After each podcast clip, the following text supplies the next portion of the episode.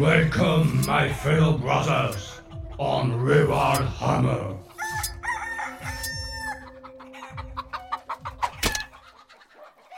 Salut à tous les amis, bienvenue sur Rural Hammer. Rural Hammer, le podcast du Wargame à l'ancienne, le podcast du Wargame où on établit son plan de bataille en sirotant une bonne petite bière artisanale. Et à propos de plan de bataille aujourd'hui, pour ce premier épisode de la rubrique beauté et bien-être, je vous propose tout simplement de parler de la table. Finalement, lors d'une partie de Warhammer 40 000, quels sont les principaux protagonistes? Il y a naturellement d'une part et d'autre les factions jouées, et troisièmement la table c'est vraiment l'élément le plus impactant visuellement que vous trouverez durant une partie. Il faut que ce soit beau, il faut qu'on puisse euh, s'y immerger le temps euh, d'une partie. Et donc la table, Warhammer, enfin Game Workshop nous avait promis pour le lancement de la V9 que finalement la table de décor serait le troisième joueur.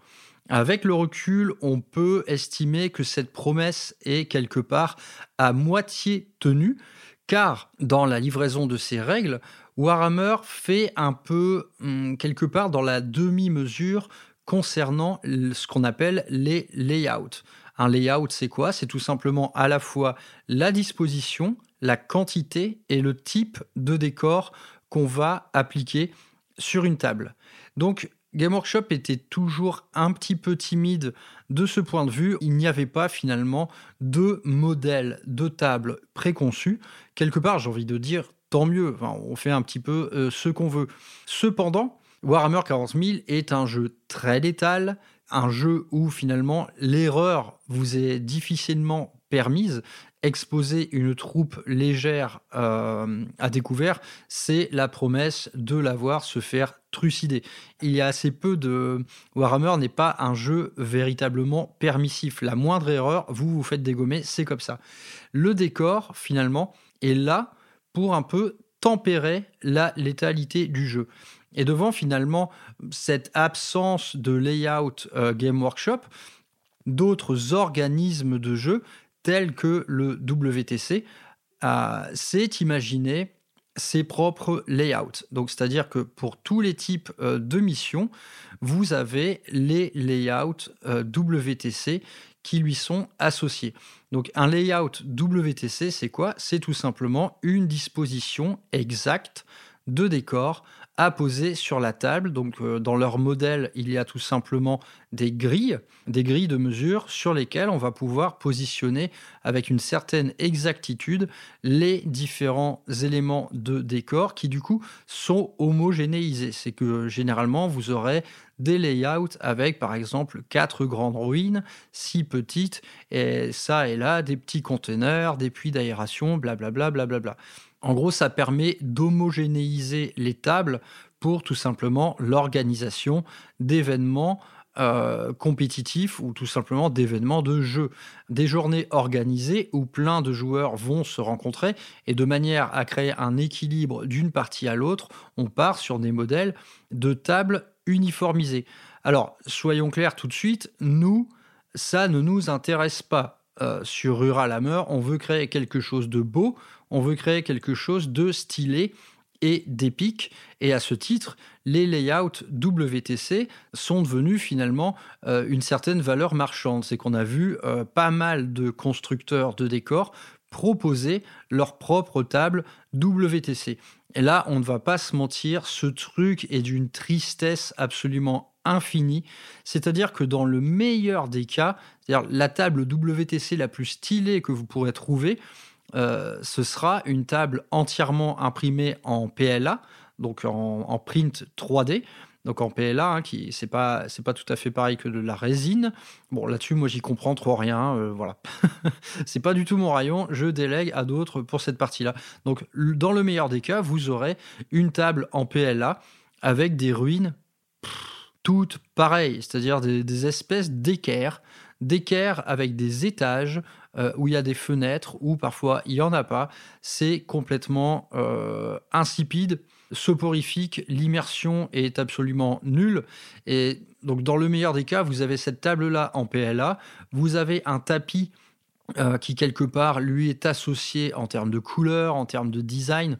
Donc le modèle le plus répandu de champ de bataille WTC, ce sont tout simplement les bonnes vieilles ruines gothiques sur un tapis euh, qui est en mode un peu euh, voilà industrial warfare, tout à fait dans l'esprit grimdark de Warhammer 40 000. Mais alors si ce modèle, finalement, il est absolument incontournable pour l'organisation d'événements, il l'est à peu près tout autant dans le milieu associatif. Dans le milieu associatif, on se rencontre par exemple un soir de la semaine à 19h. Euh, le lendemain, tout le monde bosse, donc idéalement, il faudrait que le truc soit terminé à 23. Il ne faut pas des parties qui durent 5-6 heures. C'est absolument ingérable. En milieu associatif, il faut que ça aille vite. Et donc généralement, ce type de layout WTC, on va dire euh, printé en 3D, il est euh, assez indispensable à l'organisation rapide de parties. C'est que les trucs, finalement, toutes ces équerres à étage, elles s'empilent les unes dans les autres, c'est facile à ranger, c'est facile à déployer, c'est facile à installer. Euh, bref, on prend un quart d'heure pour faire la table et c'est parti, on y va. Donc, je ne vais pas chier de toute mon âme sur le layout WTC parce que je sais tout simplement qu'il est utile. Il est utile au jeu. Euh, des adversaires qui, par exemple, ont vocation à s'entraîner en vue d'un événement, ils ont tout intérêt à adopter ce modèle-là, car c'est ce modèle qu'ils rencontreront le jour de l'événement. Et dans le cadre finalement d'un training, hein, d'un entraînement en vue d'une compétition, quoi de plus facile que ces éléments de décor. Et donc, si on se projette dans la sphère qui nous intéresse, nous, c'est-à-dire la sphère euh, rurale, la sphère partie entre potes, eh bien, qu'est-ce qu'on fait finalement de notable? Comment on design ça? Comment on conceptualise la chose? Comment on pourrait faire intervenir à la fois une table qui soit immersive, narrative, qui, qui ait quelque chose à nous dire en fait à propos de cette table, que, ce, que ce ne soit pas juste des équerres de ruines toutes pourries, on va avoir envie de faire quelque chose de visuellement beau, d'émotionnellement impactant. Quoi. C'est, vous vous invitez à un pote, vous lui, vous dressez la table. Salut mec, bienvenue sur la planète Mars, sur un monde ruche. Voilà, là tout de suite, on est dans l'ambiance. Cependant, il va falloir également composer avec ce que sont les règles de Warhammer 40 000 à l'heure actuelle. Comme je l'ai dit, c'est un jeu très létal et de cette manière, là où le layout WTC intervient pour tempérer cette létalité, pour créer un équilibrage naturel entre, par exemple, les armées de tir et les armées d'assaut, c'est-à-dire que les armées d'assaut vont pouvoir sauter de couvert en couvert, d'occultant en occultant, tandis que l'armée de tir va devoir composer pour aller chercher ses lignes de vue. Le layout WTC permet d'équilibrer ça. Eh bien, en fait, pour vous garantir une expérience de jeu optimale, que ce soit dans le cadre d'une partie narrative ou au sein d'un match play, il va falloir s'inspirer du layout WTC pour faire votre table, fût-elle narrative ou pas c'est tout simplement un élément qui sera garant euh, d'une partie agréable euh, qui ne va pas tout bêtement se transformer en peloton d'exécution. Donc à ce titre, moi j'ai pas mal pataugé euh, avec mes premières tables dans le cadre de mes premières parties à domicile. Et j'ai eu absolument tous les scénarios possibles de ce qu'il ne faut pas faire. J'ai souvenir d'une partie Ravengard versus Orc où ma table, par exemple, manquait cruellement d'occultants. Il y avait beaucoup de décors, certes, des petites ruinasses, etc., mais pas assez d'occultants. Le résultat, c'est que j'ai pu me garantir deux phases de tir absolument dévastatrices envers une armée orque, et cette armée orque, ce jour-là, elle n'a pas pu jouer euh, en ayant cette égalité des chances. Si on avait mis plus d'occultants sur la table, j'aurais été plus emmerdé. Il y a des cibles que je n'aurais pas vues. Lui, il aurait pu se planquer derrière et il aurait pu déclencher une wag euh, dans mes dents qui aurait été tout à fait impactante. Voilà, le décor finalement intervient réellement dans le jeu et en l'absence de décor, on va dire, adaptées, eh bien, vous allez vous retrouver avec des parties sans enjeu. Donc, si vous confrontez deux armées de tir entre elles en l'absence de décor, ça va être un tir au pigeon de l'extrême. Et j'ai envie de dire, c'est celui qui va commencer qui va faire le plus mal. Donc, partie inintéressante. Et entre deux armées de corps à corps, par exemple, eh bien, l'absence de décor va vous transformer votre map de jeu en véritable circle pit d'un concert de Slayer. C'est-à-dire que ça va être le gros pogo en milieu de table et quelque part, on va un peu se faire chier parce que euh, on ne peut pas jouer avec les tirs en, état d'alerte euh, en déclarant des charges tout en étant derrière un décor, etc. Il y a plein, plein de synergies auxquelles nous n'aurons pas accès. Donc la règle, finalement, la première règle quand on fait des décors, quand on fait une table de jeu, c'est qu'il faut en mettre beaucoup. Warhammer 40 000 s'exprime d'autant mieux dès lors que la table est chargée. Et ensuite, donc, pour procéder, donc nous, on veut le beurre et l'argent du beurre quelque part. On veut une table qui soit magnifique, tout en gardant finalement la même, on va dire, une disposition similaire aux layouts qui sont proposés dans l'usage à vocation compétitive ou tout simplement événementielle. On va vouloir les deux. On va vouloir une table qu'on va pouvoir réaménager pour des parties narratives et une table avec les mêmes éléments de décor qu'on va pouvoir disposer pour recréer un peu un écosystème où, lui, entre toi et moi, il va y avoir pas mal d'occultants, il va avoir pas mal d'éléments derrière lesquels se cacher, des éléments dans lesquels progresser à couvert, etc. Donc vous allez me dire comment faire? Eh bien, comment faire? On va tout simplement prendre un modèle de layout WTC et l'adapter. Et donc par adaptation, j'entends, nous, on va pas faire des équerres, on va pas faire des triangles de partout avec des étages dedans. C'est-à-dire que une grande ruine typiquement WTC, donc une grande équerre, vous, vous allez en faire une putain de cathédrale. une petite ruine avec un petit occultant, vous allez en faire un temple, etc. Les conduites d'aération, vous allez en faire des espèces de tranchées, des espèces de zones de bombardement, euh, de la ruine pétée, du conteneur pété etc. Tout simplement, on ne va pas euh, se cantonner à l'usage euh, d'équerre. Nous, on veut quelque chose de massif et que ce soit une équerre ou pas, j'ai envie de dire, ça passe derrière. Le tout, c'est de pouvoir se planquer. Et donc, ces décors, eh bien, on les trouve où? Eh bien, j'ai envie de dire un peu partout. Je le dis souvent, nous sommes en 2024, nous sommes dans l'ère du print 3D. Un simple coup d'œil à n'importe quel annuaire de créateurs 3D euh, vous en trouverez les portes d'une galaxie, une galaxie entière où c'est simple, il y a tout qui commence à exister. Créer un monde ruche, créer un monde nécron, honnêtement, c'est l'embarras du choix total. Si vous voulez créer le palais de l'empereur, je suis sûr qu'il y a des fous furieux qui sont en train de s'atteler à la tâche. Euh, à ce titre, on croise des choses, mais absolument délirante dans ce domaine, dans le domaine des créateurs 3D, des printers 3D. Euh, j'ai pu croiser sur Instagram un gars qui a printé un Titan Imperator. Enfin, le, machin fait 1m78, quoi, si vous voulez. Tout est possible. Il fait des parties de Kill Team sur la, citadelle flottante sur le dos de son Titan Imperator. Les, mecs, ils se battent euh, sur un Titan. Voilà. Il y a un autre type qui est en train de construire la salle du trône de l'empereur. Il fait ça dans une pièce. le, machin fait 4 mètres sur 3. Euh, on se demande s'il est marié. Euh, voilà, il y a des fous furieux sur le net et vous trouverez absolument tout ce dont vous avez besoin. Mais ça demande un certain investissement, des certaines recherches préalables. Donc, moi, me concernant, j'ai par exemple mes petits chouchous en termes euh, de création de décors. Par exemple, je suis abonné chez euh, Sacrus Mundus ou Charlie Factory. Charlie Factory, c'est assez difficile à dire, mais voilà, ce sont mes deux créateurs de décors 3D auxquels je suis euh, fidèle. Et donc, pour la, le thème euh, d'une table, eh bien, tout simplement, il faut déjà le choisir, ce thème. Est-ce que ça va être un monde désertique sur une planète xéno? Est-ce que ça va être une zone de guerre qui a subi préalablement des bombardements?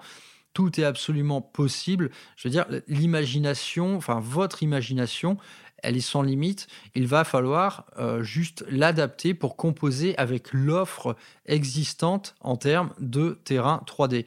Donc moi, les petites habitudes que j'ai, c'est que je fais mon shopping euh, en STL chez ces créateurs-là, euh, principalement, et ensuite j'essaie de les regrouper thématiquement. C'est-à-dire que pour la création, par exemple, euh, de ma table, euh, qui est une table de cathédrale en ruine, donc de cité impériale qui a été bombardée, eh bien, j'ai pris tous les éléments religieux euh, chez Xarli Factory, j'ai complété avec des ruines de chez Sacrus Mundus, et ensuite je suis allé chez d'autres pour des éléments plus petits, typiquement des épaves écrasées au sol, des colonnes de pierre, des gravats, des rochers, des arbres morts, etc. Donc le tout, c'est tout simplement de rechercher. Et bon, voilà, ça, peut vous prendre quelques heures, mais une fois que vous avez regroupé des éléments qui vous semblent séduisants et dont la cohabitation sur une table se fait sans dénoter dans le style, dans, par exemple, quand, quand on aborde le vaste sujet des ruines, euh, il y a des ruines de tout type, c'est-à-dire euh, d'inspiration un peu gothique, d'inspiration un peu byzantine parfois, ou alors plus orientale. Bref, il faut tout simplement rester cohérent. Il faut essayer de visualiser ce que va donner tout ça une fois peint à la même couleur, enfin aux mêmes couleurs, et tout ça mis sur un tapis qui va bien. Et à ce titre, ce fameux tapis, alors là, du côté des tapis, c'est pareil, on a une offre absolument délirante. Hein. En France, il y a pas mal de gars qui en font. Euh, Crank Wargame, Torek Accessories, Stratemat, sans parler de toutes les marques anglophones. Là, idem, vous avez un embarras du choix assez terrible. Et j'ai envie de vous dire que le tapis, euh, finalement, il va être le premier élément à choisir. C'est lui qui va donner la toile de fond, c'est lui qui va donner le ton la thématique en termes de couleurs, l'ambiance générale, tout ça va émaner du choix de votre tapis. Par exemple, si vous prenez euh, un tapis typiquement voilà, béton fracturé, c'est-à-dire euh, zone de guerre urbaine, naturellement, ça va vous interdire l'emploi d'arbres avec des feuilles toutes vertes. Quoi. Le choix de couleur va émaner de ce tapis. Et avant, surtout, de commencer à peindre, je ne puis que vous conseiller, pour avoir eu moi-même la mésaventure, c'est votre tapis, vous le choisissez et vous attendez bien de l'avoir sous les yeux avant de commencer à peindre vos éléments de décor parce que on est sur quelque chose de parfois euh, foncièrement un peu trompeur, c'est-à-dire que les visuels disponibles sur les boutiques des marchands sont parfois euh, un peu à l'ouest. Je me rappelle vraiment d'une zone de guerre que j'avais commandé qui était assez euh, vraiment dans des tons euh, mornes, c'est-à-dire dans des tons noirs, bleus, un peu grisâtres, et quelle ne fut pas ma surprise en déballant le tapis une fois reçu que la toile de fond était très violette. Il y avait une espèce, il y avait beaucoup plus de rouge euh, dans le tissu employé que ce que ne laissait transparaître finalement la photo euh, sur la boutique. Donc méfiance également à cet égard. franchement, j'ai eu la mésaventure une fois, j'ai reçu trois tapis qui n'étaient absolument pas fidèles au visuel présent sur le site. J'ai dû les renvoyer malheureusement parce que ça ça m'allait pas du tout. Moi, j'avais déjà fait euh, les socles de mon armée. Euh, je pouvais pas me contenter d'un truc comme ça, donc je les ai renvoyés. Et en termes de fidélité des couleurs, mais je ne saurais que trop vous conseiller d'aller chez Torek Accessories qui, lui, vraiment, a des visuels présents sur site qui sont euh, béton. On reçoit le tapis, on n'est pas surpris, c'est la même gamme chromatique, il n'y a pas de défaut d'impression, c'est tout à fait à la hauteur, c'est de très bonne qualité. Donc, premier choix, le tapis, euh, un tapis qui va coller au thème que vous avez choisi. Ensuite, donc, on fait notre petit shopping de STL. Et donc, par la suite, eh bien, il va, il va falloir vous trouver un imprimeur, donc quelqu'un qui sera capable de vous faire du PLA. Donc, le PLA, alors là, je, parle en tant que profane absolu, je ne comprends rien à ces choses-là. Mais en gros, c'est différent de la résine classique, c'est-à-dire que ça, ça, ne va pas être quelque chose ni de fragile, ni de cassant. il me semble que euh, ce qui est utilisé comme matériau, c'est une espèce d'amidon, amidon de, maïs, si, mes souvenirs sont bons. En gros, voilà, c'est une espèce d'alliage un peu polymère. Mais le résultat, c'est que c'est plutôt solide. Ça ne craint pas les cassures, y compris pour des éléments très fins. On est sur quelque chose de beaucoup plus sécurisant que ces petites figurines en dentelle de résine qui cassent au moindre mini coup de doigt. Donc c'est du solide. Donc voilà, vous êtes armé de vos STL, vous vous trouvez un imprimeur, il y en a forcément un pas loin de chez vous, ou alors tout simplement, vous achetez la chose directement imprimée chez un revendeur, et là, bah, idem, on a l'embarras du choix. Moi, mes petits chouchous en France en la matière, c'est Salaise Print Studio, donc qui est la boutique euh, d'impression euh, de Salaise Figurines. Euh, coucou Rémi, ah oui, Rémi c'est mon copain, hein et qui fait de l'excellent travail et qui plus est à très bon prix. Et vous avez également Torek Accessories, donc qui lui fait des tapis, qui imprime également quelques décors. Donc ces impressions finalement se font euh, sous licence, c'est-à-dire que le revendeur de décors printés doit être sous la licence du créateur euh, qui est à l'origine de ces décors. Donc là, bah, typiquement, chez Sales Print Studio, vous trouverez du Sacrus Mundus et du Charlie Factory. Donc, autrement dit, une gamme vraiment très large. Mais autrement, euh, ces gens, donc ces prestataires, sont également des imprimeurs. Donc, il suffit que vous leur envoyez des STL et ils pourront vous faire le boulot avec un certain gage de qualité. Et à ce titre, on peut parler un petit peu de tarifs. Combien ça coûte de faire une table euh, avec des éléments printés en 3D. Donc, outre le tapis qui souvent flirte euh, avec la soixantaine, soixante-dizaine d'euros, euh, regrouper tous les éléments printés en 3D d'une table, on va dire, bien remplie, généralement pour un format 44 sur 60, il faut compter à peu près 300 balles, je pense. Donc 300 balles, naturellement, ça a un coût, mais là, on parle quand même de tables qui ont une gueule terrible. Hein. Regardez le prix en ligne d'un layout WTC. Euh, vous ne trouverez rien, je pense, en dessous de 300 euros. Là, je vous parle d'une table qui, en termes de style, est tellement plus haute. Là, on est sur quelque chose de haut de gamme, aussi bien en termes de matériaux employés que, de design, tout simplement. Ça va vous en mettre plein la vue. Donc 300 euros pour une très belle table. Euh, voilà, moi, c'est une somme que je dépense volontiers parce que cette table, je sais que je vais jouer mais des, centaines d'heures dessus. Donc, il n'y a aucun regret à avoir dessus. On sait à quel point on met un pognon de dingue dans nos figurines. Le moins qu'on puisse leur offrir, c'est une table de haut niveau. Donc, vous avez votre tapis, vous venez de recevoir vos premiers éléments en 3D. Maintenant, qu'est-ce qu'on fait?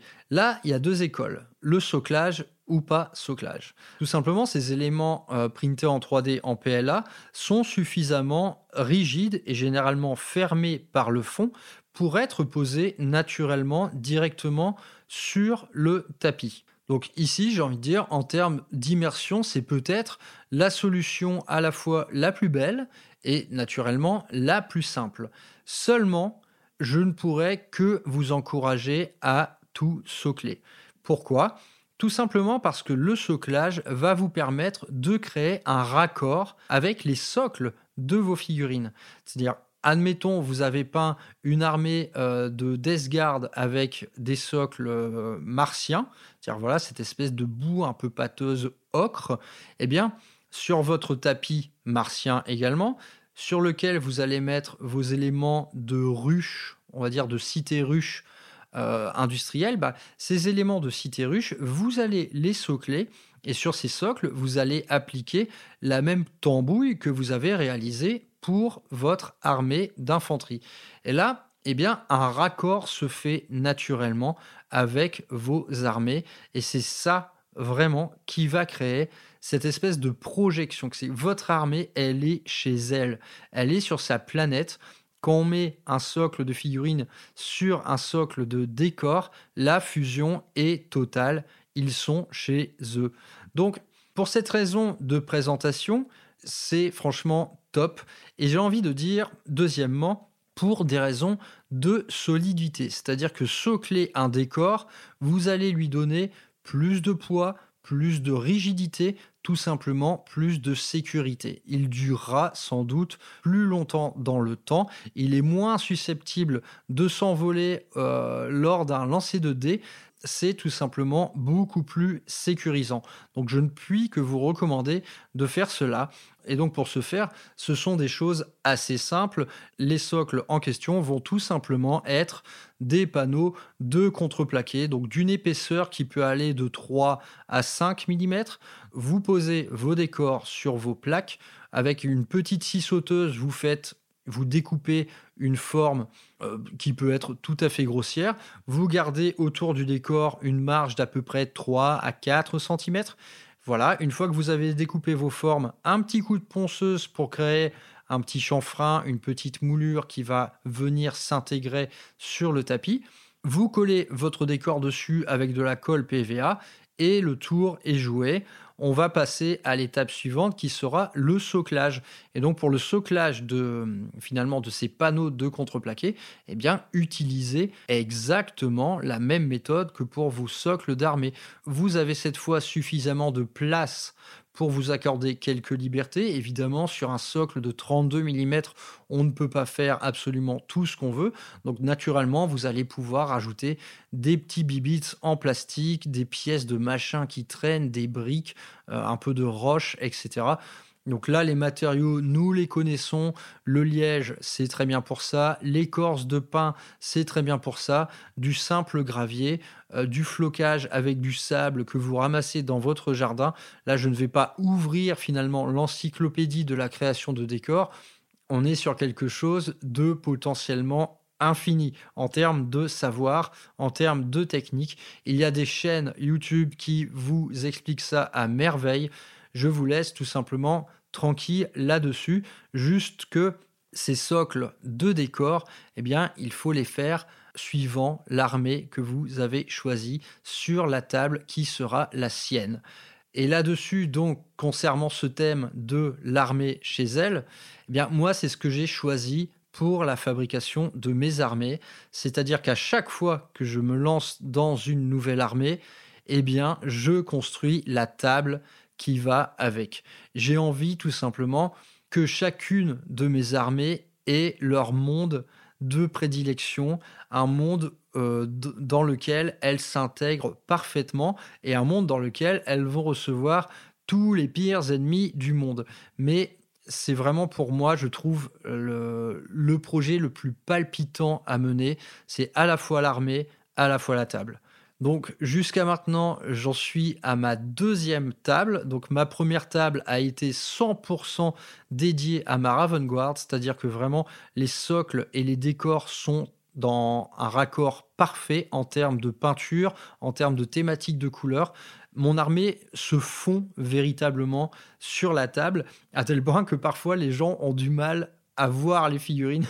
c'est déjà arrivé plusieurs fois que une petite escouade de snipers en haut d'une urine, elle se fasse vraiment oublier visuellement. C'est complètement dans le thème de mon armée et j'en suis très heureux. Donc j'ai cette première table Raven Guard, donc voilà, une armée, une table.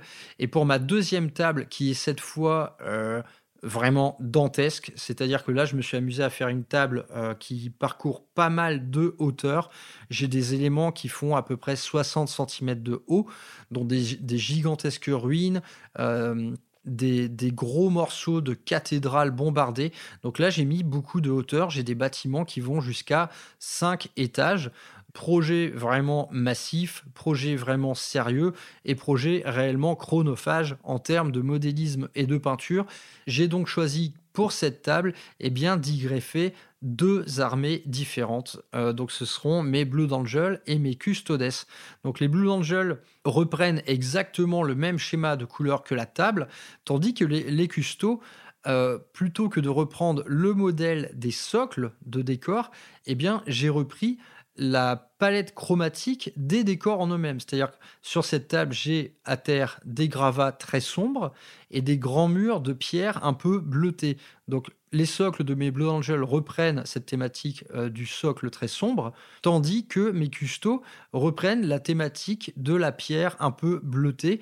Et donc au final, l'un comme l'autre, ça fonctionne. Donc ça, ça, peut être exactement euh, vraiment une bonne idée également pour pas vous mentir, moi, c'est un peu arrivé par hasard. Je me suis dit, oh tiens, ça rend bien. Bon, d'accord, je vais faire ça. C'était un petit coup de chat. Euh, je m'amusais avec mon aéro à ajouter des teintes bleues et je me suis rendu compte que, tiens, ça match vraiment avec les décors que je viens de finir. Ok, faisons comme ça, l'ami. Euh, très bien.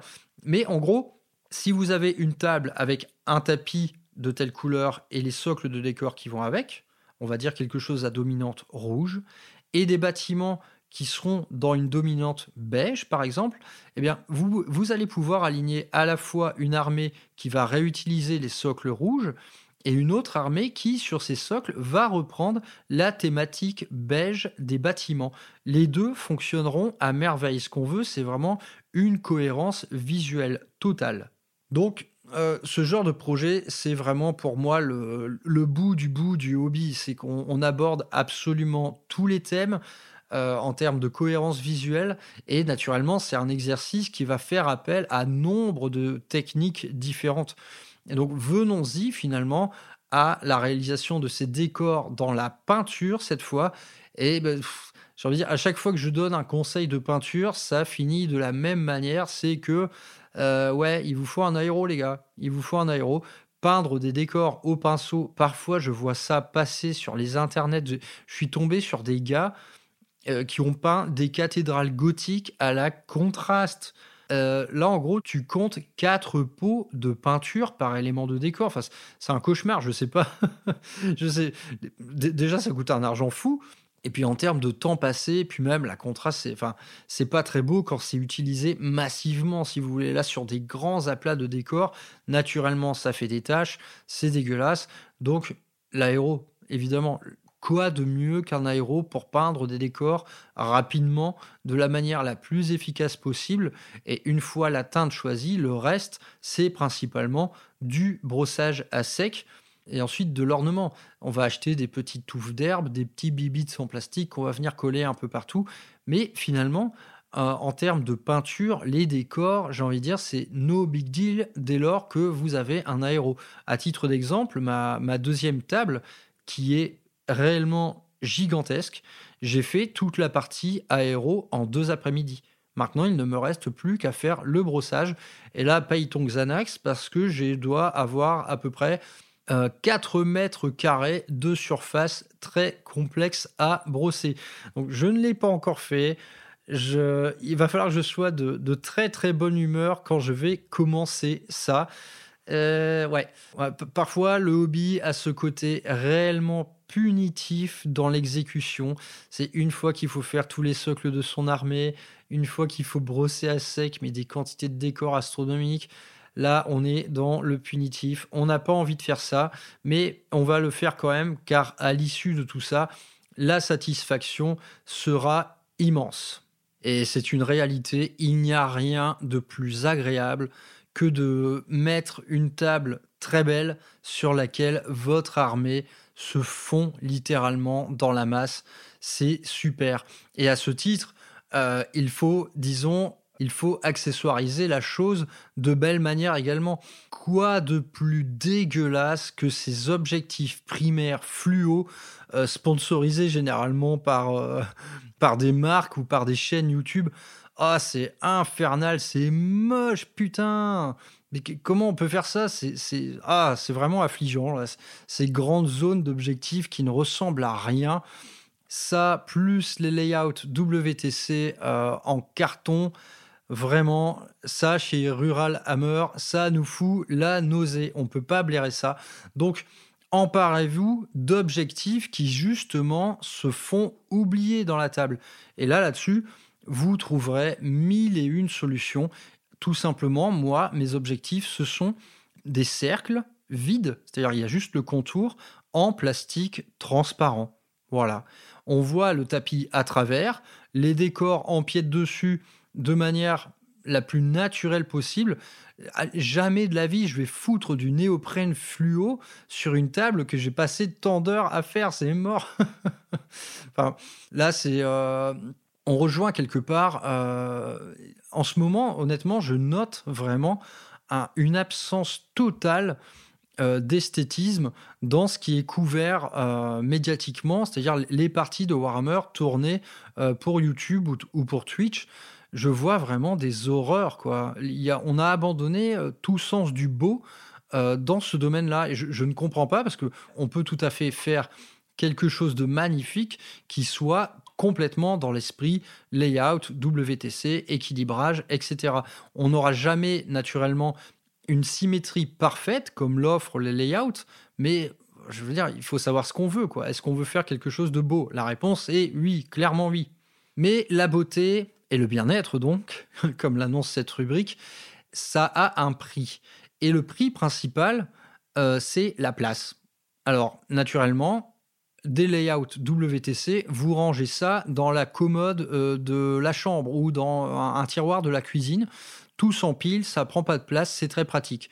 Dès lors que vous vous amusez à fabriquer des tables narratives qui du coup sont massifs, en plus vous avez rajouté des soclages, ça pèse lourd, et eh bien là ouais, naturellement c'est un peu une galère, et clairement bah, le joueur de Wargame qui vit dans un F2 euh, en périphérie d'une grande ville aura tout le mal du monde à ranger ça. donc euh, j'ai conscience que finalement ce genre de projet ne s'adresse pas à tout le monde. Là, tant que t'as pas ta petite maison à toi avec le débarras, le grenier, la cave ou que sais-je, c'est difficile euh, à mettre en place. Et donc, pour ce faire, on utilise tout simplement des grands bacs en plastique que l'on ferme euh, à clapper naturellement pour éviter l'humidité, la poussière ou quoi que ce soit, pour éviter le withering quelque part.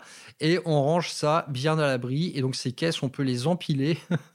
donc chez moi, là, actuellement, j'ai à peu près euh, une pile de caisses en plastique qui doit euh, faire à peu près dans les 2 mètres 50 dans la, donc des caisses dans, dans lesquelles j'ai rangé mes deux tables de jeu entières et la troisième arrive et évidemment, la troisième, ce sera encore plus fou, encore plus grand, encore plus massif.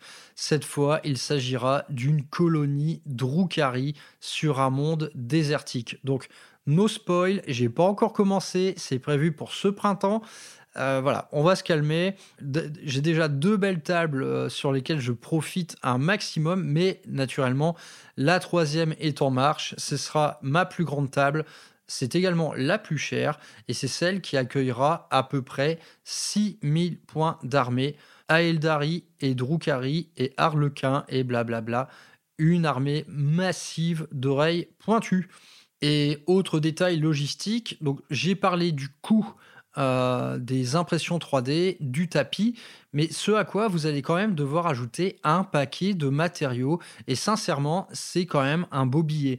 Entre la colle PVA, euh, les colle époxy, vraiment pour souder au maximum vos éléments au socle. la colle époxy est une vraie galère à appliquer ne l'oubliez pas, mais c'est assez euh, indispensable pour vous garantir une solidité à toute épreuve. Mais après, vous avez également les petites touffes d'herbe, les gravats, vous allez acheter également des petits éléments pour faire des OSL. Donc là, on peut, peut moi je fais souvent printer en 3D des, vraiment des, de l'accessoire pur et dur, c'est-à-dire du baril, des décombres, des barbelés, des tonneaux, des bunkers, des, euh, des petites barricades. Tout ça est un coût supplémentaire et mis bout à bout, finalement, le coût euh, d'une grande table de Warhammer 40 000 susceptible d'accueillir jusqu'à 3000 points, ça penche plus euh, du côté des 500 bouboules. Donc, c'est quelque chose qu'il faut garder à l'esprit. On n'est pas loin finalement du coût euh, d'une armée entière, même si généralement c'est un peu plus. Donc voilà, faire de belles tables, ça a un coût, mais ce sont des éléments qui, si vous vous en occupez bien, vont vous suivre toute la vie. Voilà, ce sont des choses que vous allez faire découvrir à un panel d'adversaires très riche. Et les adversaires, moi, à chaque fois, les gens sont ravis euh, de venir sur une table voilà, qui change un peu, des ruines, des ruines triangles, etc. Les gens sont généralement ravis de venir affronter une armée euh, sur son propre champ de bataille qui lui est associé. Euh, c'est, je pense, une source de satisfaction pour tout le monde. Pour moi, qui ai le plaisir de dresser euh, ma petite armée chez elle, et pour l'autre, bah, qui vient vraiment dans le rôle de l'envahisseur. C'est OK, je viens chez toi, je viens sur ton monde. Donc ça crée, ça crée tout simplement plus de liens en termes de jeu, plus d'immersion naturellement. Ça, et puis Ensuite, c'est adaptable. Donc si on s'est inspiré des layouts WTC sans les suivre à la règle, c'est que moi sur mes tables, je n'ai par exemple aucun élément triangle. Ce ne sont que des gros bâtiments, mais c'est tout comme. C'est tout comme. Ça vous offre les mêmes perspectives de couvert, d'occultation, etc. Eh bien, ces tables-là, généralement, donc, dans un usage narratif, naturellement, elles vont s'imposer d'elles-mêmes, elles sont faites pour ça. Et dans un usage, euh, admettons, vous organisez des compétitions chez vous, il faut vraiment que ce soit très carré en termes de règles. Eh bien, vous allez pouvoir fonctionner de plusieurs manières et, par exemple, utiliser la règle des empreintes au sol. Donc, on perd naturellement en termes d'immersion, mais si ça peut rendre le jeu plus simple pour tout le monde, pourquoi pas? Donc voilà, on a, comme je l'ai dit, le beurre et l'argent du beurre. On a une table narrative, on a une table un petit peu WTC, mais pas trop. On a une table tout simplement capable de tout. Et surtout, capable d'en mettre plein les yeux. Voilà, je pense avoir fait le tour euh, de la création de tables et je ne peux que vous encourager, du moins, comme je l'ai dit, si vous disposez de la place nécessaire, naturellement du temps et de l'argent nécessaire aussi, mais si vous pouvez, jetez-vous là-dedans. Si vous avez une armée entière peinte avec des socles de telle ou telle couleur et finalement une armée qui n'a pas de monde sur lequel aller, fabriquez-lui son propre monde. Faites-lui une belle table dans laquelle elle va vraiment se fondre, s'exprimer et se mettre véritablement en valeur. Euh, tel un joyau, il faut lui donner l'écrin qu'il mérite. Donc n'hésitez pas à franchir le pas. Comme je l'ai dit, beaucoup de boutiques françaises euh, sont à votre disposition. Beaucoup de créateurs 3D sont à votre disposition.